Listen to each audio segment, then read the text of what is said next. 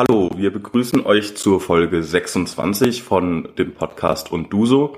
Unser heutiger Gast ist der Vorsitzende der SPD Mainz, Johannes Klomann. Er ist Stadtratmitglied, Landtagsmitglied und ist verantwortlich für universitäre Belange. Raoul, du hast mit Johannes Klomann gesprochen. Was waren denn so die interessantesten Punkte, die du mit ihm besprochen hast? Äh, danke, Fabian.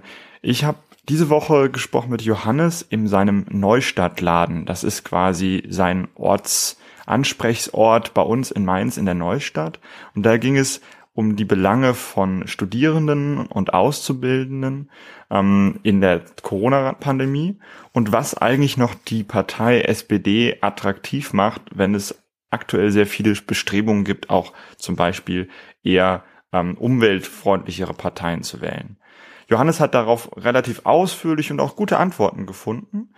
Der andere Part des Gesprächs war äh, über seine Funktion als Ausschussvorsitzender. Was ist die Aufgabe von Ausschüssen in einem Landtag? Was ist überhaupt seine Rolle als Landtagsabgeordneter, der nicht in der Regierung eine Funktion hat, ganz direkt? Ähm, und wie geht es eigentlich damit zusammen, dass man in einem Stadtrat sitzt, in einem, äh, einem Landtag sitzt? Ist das eigentlich gut oder könnte das auch schädlich sein, dass man zu viele Ämter häuft? Und genau auf diese Fragen hat Johannes äh, eine relativ ausführliche und gute Antworten gegeben. Das sind auf jeden Fall viele Fragen, die du da mit Johannes zusammen beleuchtet hast und wir freuen uns auf das Interview. Wir wünschen euch viel Spaß und wenn ihr weitere Fragen habt, könnt ihr uns gerne eine E-Mail schicken an undduso.sjermainz.de. Hallo Johannes. Hallo Raul. Wir sind im Neustadtladen der SPD Mainz. Das ist dein Wahlkreisbüro. Das ist richtig, mein Wahlkreisbüro in der Mainzer Neustadt am Lessingplatz. Äh, schön ebenerdig. Hier war früher mal eine Bäckerei drin, wenn ich es richtig in Erinnerung habe. Und äh, äh jetzt sind wir drin. Du bist Vorsitzender der SPD in Mainz, mhm. im Stadtrat in Mainz mhm. und direkt gewählter Landtagsabgeordneter. Richtig. Direkt gewählter Landtagsabgeordneter für den Bereich jetzt noch äh, Innenstadt, also Altstadt, Oberstadt, Neustadt, Hamü äh, und noch Laupenheim und Beisenau dabei, die aber in der nächsten Wahlperiode nicht mehr zu diesem Wahlkreis gehören. Okay. Wenn man jetzt das jetzt so aufzählt, diese drei Schwerpunkte, kann man ja sagen. Was ist denn das, was dich am meisten Zeit kostet? Landtagsabgeordneter sein, Vorsitzender sein oder Stadtratsmitglied sein? Gefühlt muss ich sagen, ist Parteivorsitz immer sehr, sehr äh, in Anspruch äh, nehmend, aber äh, es ist eindeutig die, die Landtagstätigkeit, das ist ja auch das, äh, was ich hauptamtlich mache und äh, ich habe so ein bisschen den Vorteil, als Mainzer Abgeordneter äh, nicht so viele Anfahrtswege zu haben wie andere Kolleginnen und Kollegen. Insoweit äh, ist das auch ganz gut. Aber das ist eindeutig der Hauptjob. Was ist denn der Job von diesem Raum hier als Wahlkreisbüro? Weil darüber haben wir noch nie gesprochen mit anderen Abgeordneten, dass die auch sowas haben. Ja, ich glaube, es sind auch nicht sehr viele in Mainz, die sowas haben. Liegt vielleicht daran, wie gesagt, an der Nähe zum Abgeordnetenhaus auch, wo jeder von uns auch ein Büro noch hat.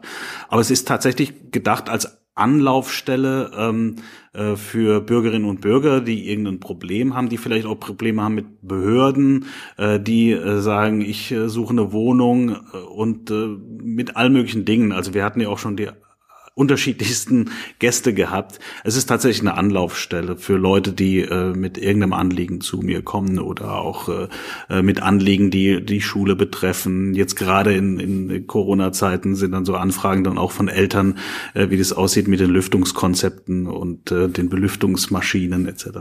Das heißt, arbeiten tust du auch im Abgeordnetenhaus wie alle anderen eigentlich und hier ist quasi dein zweit, zweite Heimat.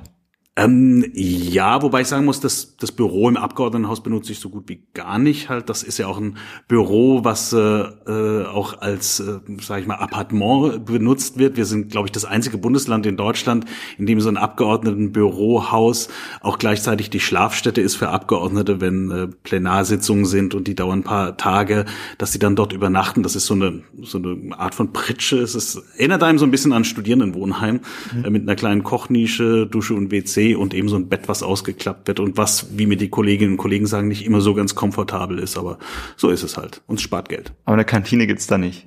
Eine Kantine gibt's tatsächlich nicht im Landtag. Es gibt ein Landtagsrestaurant in dem Deutschhaus, was gerade umgebaut wird.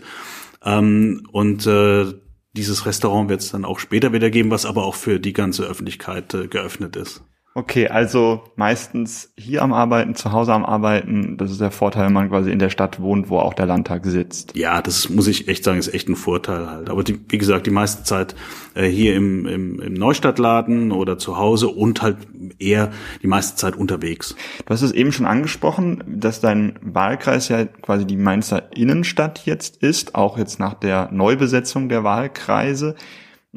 Vielleicht für euch zur Info, es gibt jetzt drei Mainzer Wahlkreise. Einer ist dazugekommen, der noch ein bisschen mehr Umland auch abdeckt.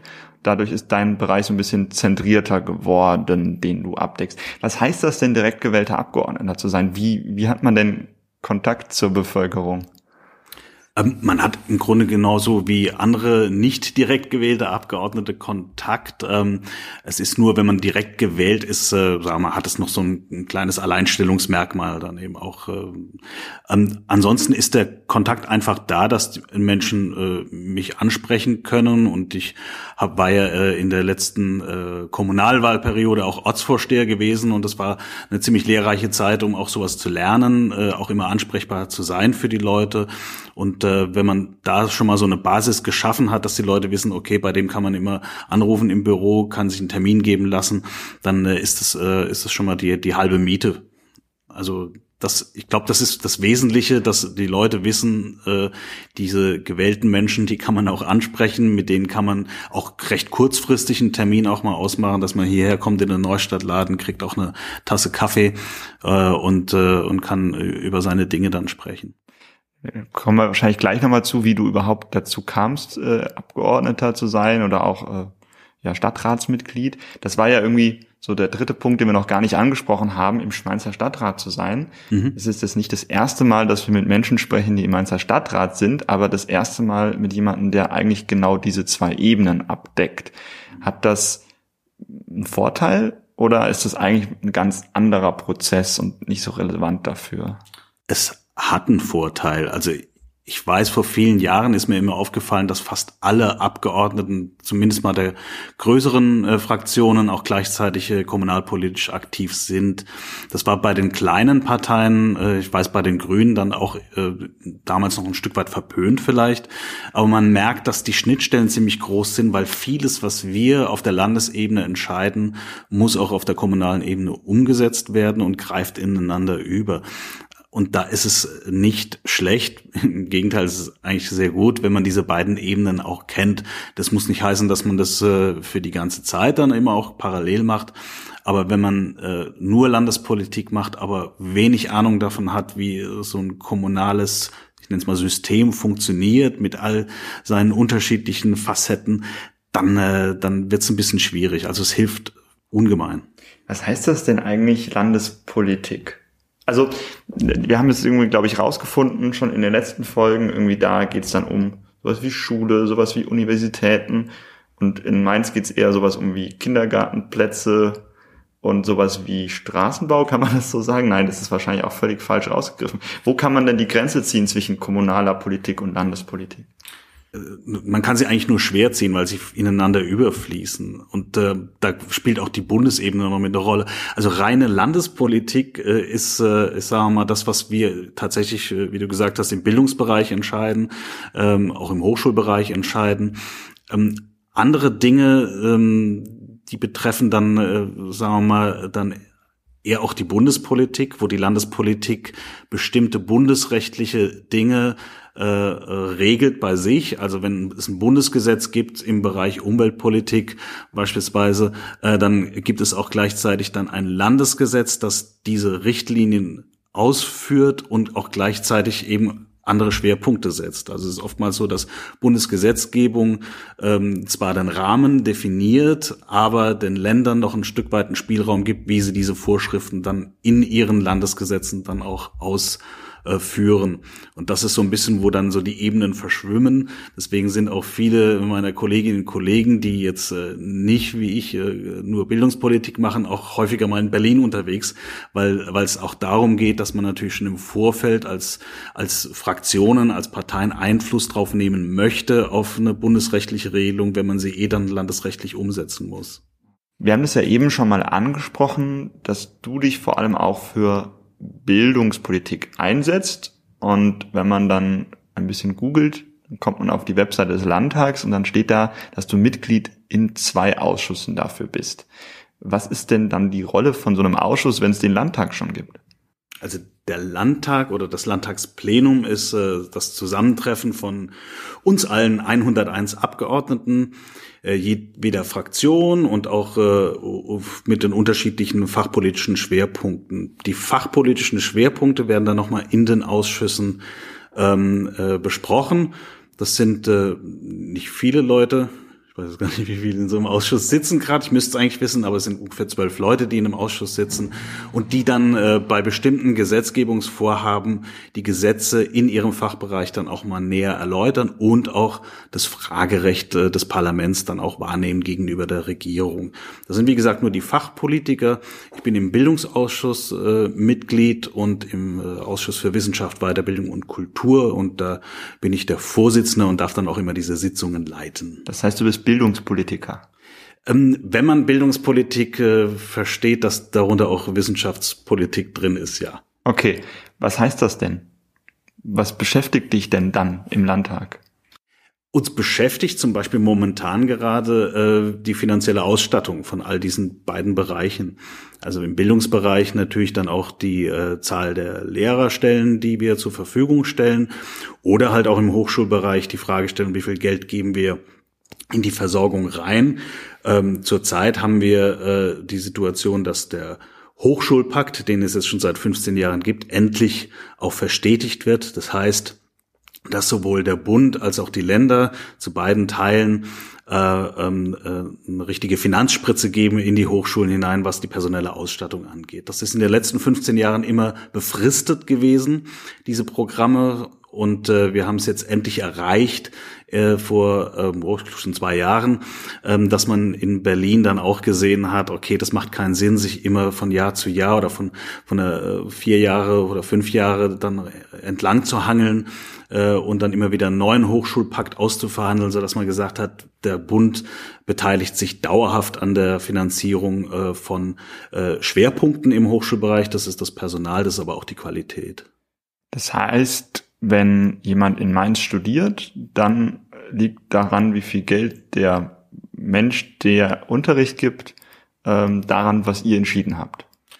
Ja, zum Teil halt, weil äh, wir geben als Landesgesetzgeber natürlich auch nur den, den Geldrahmen dann da, äh, weil wir auch äh, eine Autonomie haben der Hochschulen. Das heißt, die Hochschulen bekommen von uns Geld, die müssen aber ihre, ihren, ihren Haushalt sozusagen selbst machen und entscheiden dann auch selbst, wie sie mit dem Geld umgehen. Okay. Welche, welche Rolle hat denn der Ausschuss im Verhältnis zu dem Ministerium, was ihr ja auch besetzt? Der Ausschuss als solches, sage ich mal, hat äh, in erster Linie die Kontrollfunktion äh, von dem, was, äh, was das Ministerium ausführt. Und, und es hat natürlich auch die Rolle, ähm, bestimmte Vorgaben, also Gesetze zu behandeln, die aus dem Parlament rauskommen, beziehungsweise aus der Regierung kommen oder die das Parlament beschließt. Ähm, und das ist die Aufgabe von einem Ausschuss, das äh, ist jetzt, sagen wir mal, vielleicht äh, eher ein bisschen, ich will nicht sagen oberflächlich, aber es geht jetzt nicht so tiefschürfend wie beispielsweise dann die Arbeit, die wir als Parlamentarier haben, wenn wir Teil der Regierungsfraktion sind. Das heißt, vieles von dem, was wir im Ausschuss besprechen, zusammen mit den, Op mit den Oppositionsfraktionen, haben wir natürlich schon im Vorfeld als, äh, als Regierungsfraktionen abgesprochen mit äh, unseren Regierungsleuten. Das heißt, äh, wir sind da nicht vollkommen überrascht über das, was in einem Ausschuss besprochen wird, äh, weil es natürlich auch Teil der Agenda ist, die wir uns selbst gesetzt haben als Koalitionspartner in einem Koalitionsvertrag und was die Regierung äh, dann auch äh, ausführt und in Gesetzesform dann gießt. Und äh, das ist meistens dann auch was, wo wir sagen, ja, so haben wir uns das vorgestellt, weil es im Koalitionsvertrag drin steht. Also quasi, wenn man in der Regierung ist, ist der Ausschuss mich nicht so spannend, wie wenn man in der Opposition ist, wahrscheinlich. Äh, so würde ich jetzt nicht sagen. Es ist, ich glaube, die Vorarbeit ist anders auch. Natürlich hat eine Oppositionspartei eine ganz, ganz wichtige Rolle, weil sie mit den mit den äh, äh, Leuten spricht, die davon betroffen sind von dem, was wir an Gesetzen machen. Also mit, äh, ich sag mal, mit den Lobbyisten, mit den Berufsverbänden, äh, mit jetzt im Bereich Hochschule dann den Studierendenverbänden.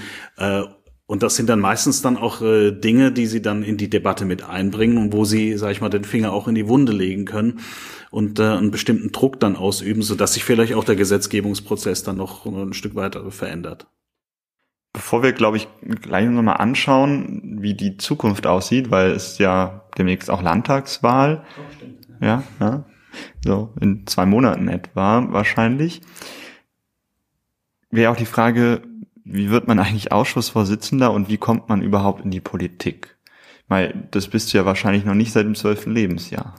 Nee, nicht ganz, nee. Also es, tatsächlich ist, ist es keine Sache, die man äh, irgendwie so hundertprozentig planen kann oder die einem so in die Wiege gelegt ist. Höchstens vielleicht, und ich glaube, das, das äh, betrifft dann alle Leute, die in solchen Positionen sind, dass man schon immer irgendwie auch ein, ich sag mal, ein Gespür oder auch ein, ein Interesse an politischen Prozessen hat und sich auch immer dafür interessiert hat, was, äh, was an Regierungshandeln und äh, an parlamentarischen Debatten abläuft. Also das, glaube ich, muss mal vorhanden sein. Und bei mir war es einfach halt 1999 äh, bin ich in die SPD eingetreten, auch so ein Stück weit heraus aus äh, der Tatsache, dass äh, 98 der Wechsel war und äh, ich meine, ich bin Jahrgang 76, ich habe äh, als Kind mich nur noch an Helmut Kohl erinnern können als Bundeskanzler. Und äh, das ist mir dann auch mit der Zeit dann auch ein Stück weit zu verstaubt gewesen. Und ich war dann auch sehr froh, dass es dann zu diesem Wechsel 1998 kam. Und dann dachte ich auch irgendwie, komm, dann äh, schau dir doch da mal an, wie, wie die SPD das macht und bin dann da reinge äh, eingetreten. Ähm, es ist dann natürlich auch so, wenn man in, in Mainz ist, dann ist man auch ziemlich nah an so Institutionen wie im Landtag und deswegen habe ich auch sehr schnell dann auch äh, ähm, den Anschluss an den Ortsverein hier in der Neustadt gefunden, wo auch das Bürgerbüro meiner Vorgängerin war, der Ulla Brede Hoffmann, ähm, so dass ich dann auch irgendwann ähm, neben meinem parteipolitischen Engagement dann auch für sie als Wahlkreismitarbeiter äh, gearbeitet habe und später dann in der Landtagsfraktion gelandet bin. Aber da warst du parallel dann noch Vorsitzender auch der Jusos in Mainz. Das war ich tatsächlich ein Jahr lang, ja. Das war als äh, als dann äh, die Kommunalwahl bevorstand und es war irgendwie niemand, der sich da zur Verfügung gestellt hat. Ich gesagt, komm, wir können nicht irgendwie ohne Vorsitz in die Kommunalwahl ziehen, wo wir doch auch äh, vorhatten, mit eigenen Kandidatinnen und Kandidaten aufzustehen. Ähm, und deswegen haben wir dann, habe ich dann gesagt, komm, dann mache ich das jetzt für ein Jahr und äh, war aber auch wirklich eine lehrreiche Erfahrung, muss ich sagen. Ja. Warst du als erstes es in einem kommunalen Mandat oder erst im Landtag? Ähm, erst in einem kommunalen Mandat. Also äh, 2006, glaube ich, bin ich nachgerückt in den Ortsbeirat. Also das sind diese Mini-Parlamente für die Stadtteile ähm, und äh, hatte dann auch, glaube ich, 2009 dann den Fraktionsvorsitz übernommen oder die Sprecherfunktion dort. Und das war schon mal ähm, eine, eine ziemlich gute Zeit, um auch rauszufinden, wie Kommunalpolitik funktioniert, weil wir natürlich auch sehr vieles an Beschlussvorlagen im Ortsbeirat vorgelegt bekommen, ähm, wo wir vielleicht jetzt nicht großartig viel ändern können, aber wo man zumindest mal auch ein Gespür dafür bekommt, äh, was kommunalpolitisch äh, so an Abläufen dann auch ist. Und ähm, 2014 war das dann, als ich in den Stadtrat gewählt worden bin und auch in der Neustadt als Ortsvorsteher gewählt wurde, was auch nochmal ganz andere äh, Aspekte dann beleuchtet hat und äh, neue Erfahrungen, die man dann sammeln konnte. Und dann nachgerückt irgendwann in den Landtag? 2015 bin ja. ich dann nachgerückt in den Landtag. Und dann quasi nochmal selber danach. Richtig, 2016 dann äh, nochmal angetreten. Sicheren Listenplatz hatte ich damals nicht. Das heißt, ich musste direkt gewinnen und es hat Gott sei Dank auch geklappt. Wie, wie ist es denn so? So nach einer Legislatur, anderthalb Legislaturperioden ist es ein cooler Job, Landtagsabgeordneter zu sein? Also wie, wie belastet einen das denn? Was? Also ich finde es einen coolen Job. Also vor allen Dingen auch, weil man weil er so, so vielseitig ist. Also man hat seine, seine bestimmten Bereiche, wie jetzt ich im wissenschaftspolitischen und bildungspolitischen Bereich, äh, in dem man sich reinknien kann. Aber man hat natürlich ja auch, weil man Wahlkreisabgeordneter ist und im Wahlkreis unterwegs äh, sein soll und äh, hat man auch einen ganz anderen einen ganz anderen Überblick über die Dinge. Ich vergleiche es immer, Abgeordneter zu sein, ist manchmal wie jeden Tag Sendung mit der Maus. Also man, man kommt in Bereiche rein, die, äh, die man wahrscheinlich nie in seinem Leben hätte betreten können, sei es Fabriken oder Institutionen oder, oder was auch immer halt oder Verkehrsbetriebe, um einfach zu sehen, wie die Gesellschaft funktioniert und wie sie ineinander übergreift, das finde ich immer wieder faszinierend und deswegen muss ich sagen, ja, es macht mir immer noch viel Spaß. Ein bisschen war es ja auch eine rhetorische Frage, du kandidierst ja auch nochmal, also wäre ja komisch, wenn es dir keinen Spaß machen würde. Das stimmt, ja. ja aber quasi, weil es dir Spaß macht, kandidierst du nochmal oder hat es auch inhaltliche Gründe? Beides natürlich. Also es macht mir Spaß und es macht mir auch Spaß, inhaltlich zu arbeiten. Und wenn ich jetzt auch mal sehe, was wir so in den letzten fünf Jahren, jetzt gerade auch in unserem Bereich, äh, zusammen mit den Kolleginnen und Kollegen da jetzt auch hinbekommen haben, auch im Kulturbereich im, äh, und im Wissenschaftsbereich, dann können wir eigentlich auch eine gute Bilanz setzen. Und wenn man merkt, es hat sich doch ein Stück weit gelohnt und es war nicht immer einfach, muss man auch sagen. Also wir haben beispielsweise jetzt auch in dieser Wahlperiode diese Geschichte mit äh, der Trennung von Koblenz und Landau, Universität Koblenz-Landau und äh, der anstehenden Fusion von Landau und Kaiserslautern ähm, durchzuführen. Und das geht ja auch noch weiter. Das waren zum Teil schon sehr anstrengende Sachen, also wo man auch sehr oft nach Kaiserslautern oder nach Landau fahren musste, um da halt auch Gespräche zu führen, Gespräche dann auch mit dem Ministerium führen. Das ist schon, sagen wir mal, da hat man schon seine Phasen, wo man dann sagt, um Gottes Willen, warum habe ich mir das angetan? Aber unterm Strich Strich ist man überzeugt davon, dass es eine richtige äh, Sache ist.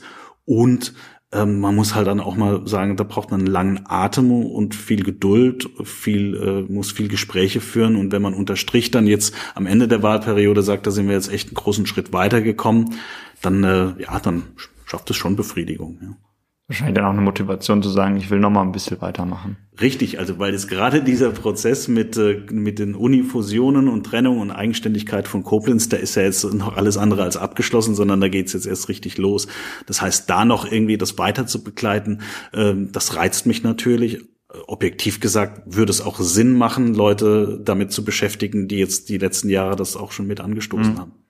Ja, wenn man jetzt mal so an der Uni schaut, jetzt haben wir ja die JGU in Mainz, wo du ja auch selber studiert hast, dann ist jetzt die SPD, für die du kandidierst, wahrscheinlich nicht die Partei mit dem größten Rück, Rück, Rückhalt, oder? Gerade unter Studierenden ist doch jetzt eher Klimabewegung das Thema und da würde man jetzt sagen, vielleicht ist eine andere Partei die interessante. Warum, warum sollte man denn die SPD dann doch wählen? Die SPD kann man immer wählen und ich glaube auch, sie war auch mal vor einigen Jahren dann auch, äh, wenn man so Umfragen unter Studierenden sich angeschaut hat, dann auch schon mal mit anderen Ergebnissen dann äh, in Erscheinung getreten. SPD ist, SPD verfolgt halt einen anderen Ansatz. Die SPD äh, hat immer noch, auch wenn es die Prozentzahlen nicht so zeigen, den Anspruch, äh, Volkspartei zu sein. Und Volkspartei, und das war auch für mich damals der Grund gewesen, in die SPD einzutreten, hat ein bisschen mehr im Blick als nur äh, bestimmte Anzahl von Themen, sondern sagt, wir müssen die ganze Gesellschaft im Blick haben. Das heißt zum Beispiel auch für das Thema äh, Klimaschutz, äh, dass wir schauen müssen, dass das Thema in der Gesellschaft auch mehrheitsfähig wird.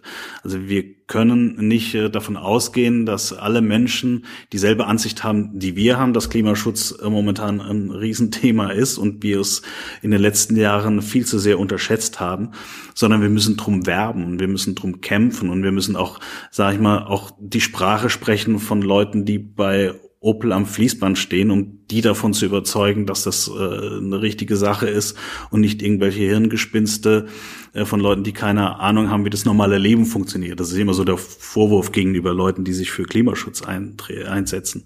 Also wir brauchen, wir brauchen da schon auch den Anspruch, dass es mehrheitsfähig ist und dass es eine breite Basis in der Gesellschaft sagt, okay, das ist jetzt richtig, das zu machen.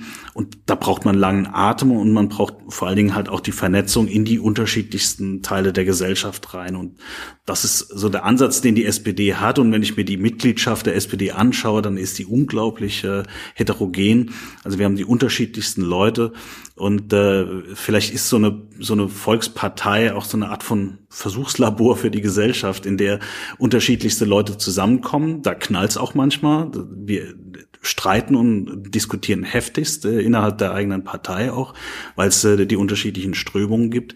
Aber ich glaube, der Kevin Kühnert hat das mal gesagt, wir, wir müssen diese Diskussion stellvertretend für die Gesellschaft in der Partei führen. Und das, was dann rauskommt als Kompromiss, äh, kann eine Schablone sein für die gesamte Gesellschaft, um, um fortschrittlich äh, zu denken und fortschrittlich dann auch zu agieren. Also bei Klimaschutz den so zu betreiben, dass keiner runterfällt, könnte man das Das so ist wichtig, ja. Das ist jetzt äh, sehr theoretisch gewesen, was ich gesagt habe. Aber ja. das, da, darum geht's eigentlich auch zu sagen, wir können nicht einfach nur sagen, äh, Klimaschutz äh, drücken wir jetzt einfach durch, sondern wir müssen auch schauen, was hat es dann für Konsequenzen und wie können wir dann diese Dinge abfedern. Ist auch nicht das erste Mal, dass man sowas macht. Ich mhm. meine, wir haben solche Transformationsprozesse schon äh, schon immer gehabt und da war es immer auch wichtig, wenn es äh, politische Strömungen gab und Parteien, die darauf geachtet haben, dass es eine Akzeptanz auch findet, indem man eben schaut, dass es nicht zu Verwerfungen kommt, sozialen Verwerfungen. Wenn man sich jetzt immer noch diese Gruppe der Studierenden oder der Auszubildenden anschaut, und an die äh, Landtagswahl äh, nächstes Jahr denkt, was wäre denn das Thema, wo man sagen muss, das ist ein Grund, warum ich jetzt die SPD oder dich äh, wählen sollte? Ich glaube, mit einer der Gründe ist jetzt auch, dass man äh, die SPD damit identifiziert, dass sie äh, jetzt auch gelernt hat in dieser Krise und wie hoffentlich auch alle anderen auch, dass wir immer auch schauen müssen, dass der Staat handlungsfähig ist. Und dass es äh, dass so ein Stück weit die Zeit auch vorbei ist äh, der letzten 20 Jahre, wo man mir gesagt hat, oh, wenn der Staat sich irgendwo raushält, ist es immer am besten. Und ich finde gerade jetzt diese Pandemiezeit macht's uns oder macht es uns richtig deutlich, dass wir einen Staat haben müssen, der handlungsfähig ist, der dann auch mal sagt, ich greife jetzt richtig mal in die Kasse rein und äh, und äh, investiere in, in die Zukunft rein. Also was wir jetzt im Hochschulbereich allein im, im Bereich der Digitalisierung investieren, das äh, kann sich richtig sehen lassen und das äh, ist auch sowas, was mir dann als Fachpolitiker äh, sehr gut gefällt und auch Spaß macht, wenn man sagt, dann kann man auch mal richtig gestalten. Also das ist, glaube ich, das, äh, was so das Signal ist. Und dann geht es auch darum, dass man äh, eine Partei wählen sollte und auch eine Spitzenkandidatin wählen sollte, ähm, die den Anspruch hat, das, was ich vorhin auch gesagt hat, auch die ganze Gesellschaft im Blick zu haben, auch Leute zusammenzuführen äh, und auch eine Art von Symbolfigur zu sein für, für die unterschiedlichsten Facetten in so einem Land. Und ich glaube, Malu Dreyer hat unter Beweis gestellt, dass sie A, auf der einen Seite jetzt in dieser Krisenzeit äh, die richtigen Entscheidungen äh, trifft, zusammen mit äh, der Koalition aber auch, dass sie äh, jemand ist, die äh, nicht spaltet, äh, die nicht polarisiert, sondern die äh, tatsächlich auch diesen Anspruch hat, die Menschen zusammenzuführen und den Zusammenhalt äh, dann auch zu stärken, weil wenn wir merken es jetzt gerade ohne Zusammenhalt äh, kann man eine Gesellschaft gleich vergessen. Und wenn wir da nicht Acht geben drauf, dass wir den Zusammenhalt stärken, dann kann es richtig schwierig werden. Und ich glaube, da ist die Malu Dreier und da sind wir mit unserem Ansatz dann äh, absolut wählenswert. Ja, ich versuche das gerade mal auf zwei, drei Wörter. Also Zusammenhalt in der Gesellschaft, in den Themen und irgendwie auch in der Zeit. Also wenn man das so sagen kann, irgendwie die Vergangenheit mit der Zukunft verbinden und nicht immer alles verändern, weil Veränderung nicht, also Veränderung zwar strukturell sinnvoll ist, aber quasi nicht immer ein Umbruch sofort hilft, nicht immer mehr. Also das hatte ich daraus gelesen, dass du gesagt hast, na ja, es ist ja gut, dass Leute, die es auch machen, auch weitermachen, wenn sie es gut machen. Ja, ja. Aber das mit, dem, mit den Veränderungen, also Veränderungen sind, sind meistens gut, sage ich mal, weil es ist Fortschritt und äh, wir begreifen uns auch als äh, Sozialdemokratinnen und Sozialdemokraten als eine Partei äh, des Fortschritts. Ähm, man muss nur immer halt gucken, was ist der, was ist der geschickteste Weg? Also ich fand immer auch äh, die äh, Schulpolitik in Rheinland-Pfalz ein gutes Beispiel dafür. Wir haben nie großartig, äh, sag ich mal, revolutionäre Schritte unternommen in der Bildungspolitik. Ähm, oder Ad-Hoc-Entscheidungen getroffen, sondern immer auch geschaut, wie können wir Veränderungen hinbekommen, die auf größtmögliche Akzeptanz stoßen. Ich nenne das Beispiel Ganztagsschule, das 2001 äh, eingeführt wurde. Wir haben als erstes Bundesland gesagt, äh, Ganztagsschule äh, sollte es auch landesweit geben und wir haben dieses Programm aufgelegt und damit sehr viele Ganztagsschulen geschaffen und damit auch zum ersten Mal auch in Deutschland gesagt, äh, in dem Bereich sollte man mal äh, drüber nachdenken, ob diese Halbtagsschule, wie wir sie haben, was ja so ein Unikum ist, auch weltweit, ähm, ob, ob das der Weisheit letzter Schluss ist. Und ähm, das haben wir aber auch gemacht damals, äh, indem wir auf die Leute zugegangen sind, die vielleicht auch kritisch das sehen könnten und, und denen das auch schmackhaft gemacht. Und ich glaube, das ist genauso wie ähm, die äh, der gebührenfreie Kindergarten und äh, der Einzug, sage ich mal, von dem Bildungsgedanken in den Kindergarten im Jahr 2006 war das gewesen. Auch so was, wo man sagt, wir brauchen wir brauchen da auch eine Akzeptanz in der Bevölkerung. Ich weiß, es sind viele viele ähm, Politikbereiche, wo äh, Regierungen, Landesregierungen im Schulbereich was übers Knie gebrochen haben äh, und damit dann richtig auf die Schnauze gefallen sind, dann vielleicht auch abgewählt wurden. Ähm, und das war nie so unser Ansatz, weil wir gesagt, wir wollen doch schon ein bisschen länger als nur fünf Jahre da bleiben, um auch einen, tatsächlichen einen, einen Eindruck zu hinterlassen und äh, gehen das alles ein bisschen, sage ich mal, vielleicht langsamer, aber ich muss sagen, unterm Strich viel, viel effizienter und effektiver dann auch an. Also was jetzt in den letzten sag ich mal, 20 Jahren an, an, an Bildungspolitik in Rheinland-Pfalz umgesetzt wurde, ist, äh, ist schon dann unterm Strich revolutionär, auch wenn wir nicht äh, bei jedem Projekt mit der revolutionären Fahne unterwegs waren. Ich höre da einen sehr enthusiastischen äh, politischen Menschen aus dir sprechen. Also das klingt sehr begeisternd, also noch ja, also ich, ich finde ich finde auch einfach diesen, diesen Ansatz äh, richtig und er begeistert mich auch zu sagen, äh, wenn man was verändern will in der Gesellschaft, dann muss man sich eine große Basis schaffen. Und das kann manchmal ähm, mühselig sein, das kann manchmal auch vielleicht nicht so sexy sein und nicht nach außen hin so sein, dass man als der Held wahrgenommen wird, aber unterm Strich hat man mit dem Ansatz, und das ist so meine Überzeugung, ähm, mehr unterm Strich dann erreicht äh, als an der anderartig. Wie kann man dich eigentlich erreichen, wenn man jetzt irgendwie beim Wahlkampf auch mal Kontakt zu dir haben möchte? Äh, auch übers Handy, also meine Handynummer steht auch auf der Homepage, ähm, ähm, über Facebook, äh, Instagram, was auch immer, ja. Ah, okay. Das ist, glaube ich, eigentlich so das Einfachste, dass man, dass man tatsächlich auch auf allen Kanälen dann irgendwie äh, erreichbar ist. Das habe ich jetzt auch so in den letzten Jahren gelernt. Ich kann ganz, ganz persönlich sagen, er antwortet auch.